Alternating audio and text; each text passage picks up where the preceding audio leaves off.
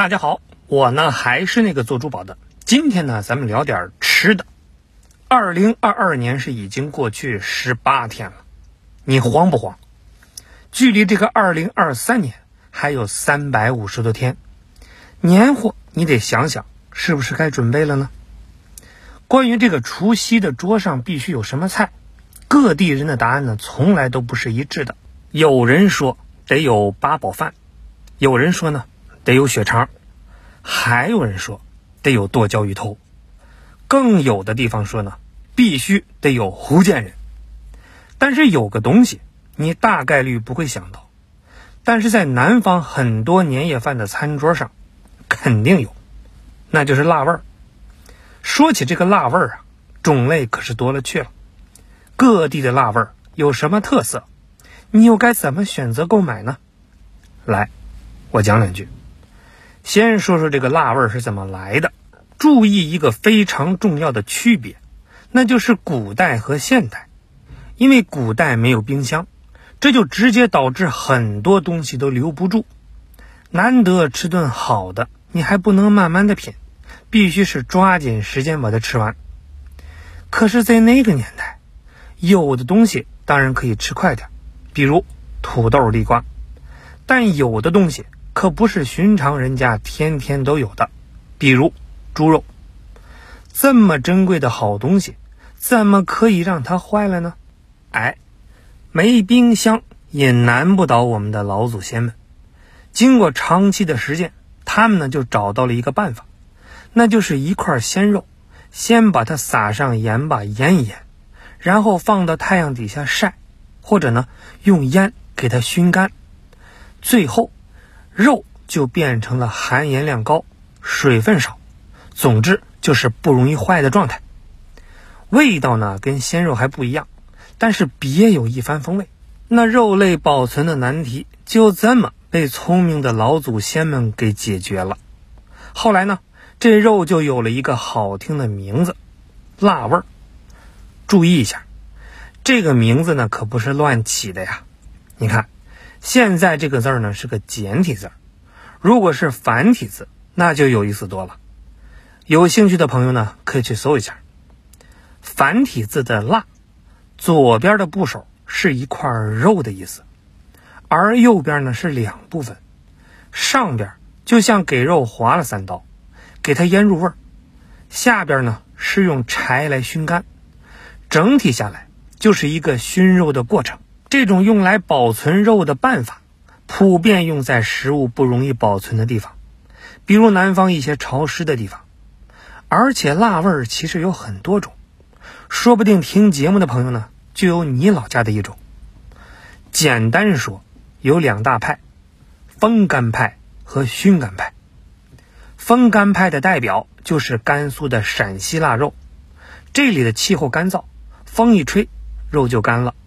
再呢，就是南方潮汕地区的广式辣味儿，这里是比较潮湿，但是整年都热，多晒晒这个肉也能干。作为中国的腊肉之乡，陕西的腊肉辣味儿非常好，但主要是因为猪肉好。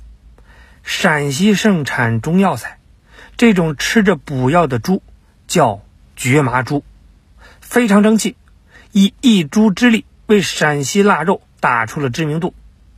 传说这种猪肉不仅口感好，还自带药香，而且陕西腊肉一般呢会蒸熟了再卖，热着吃更香。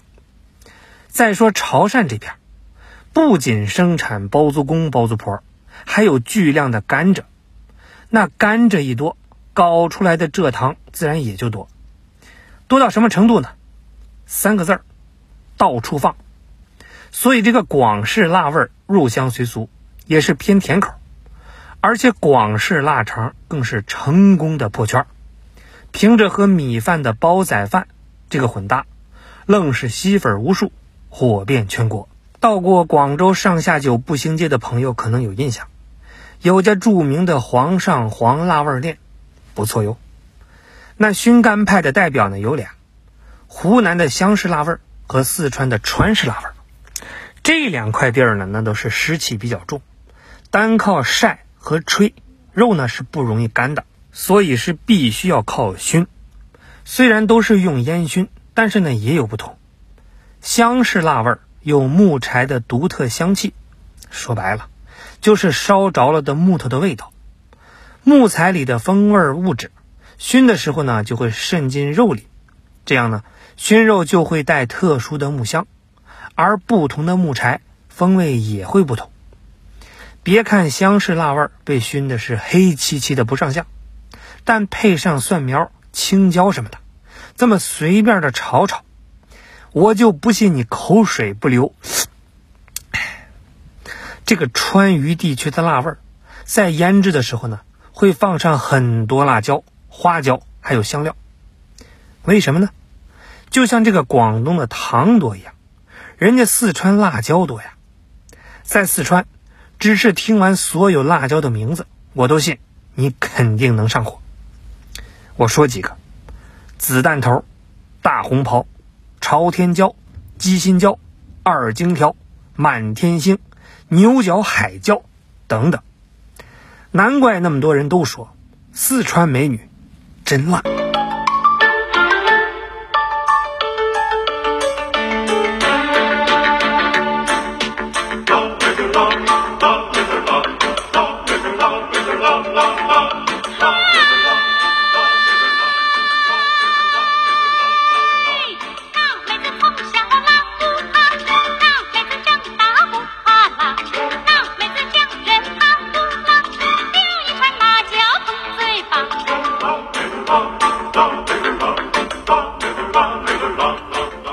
说了这么多呀，其实不管哪儿的辣味儿，都有一份乡情在里边。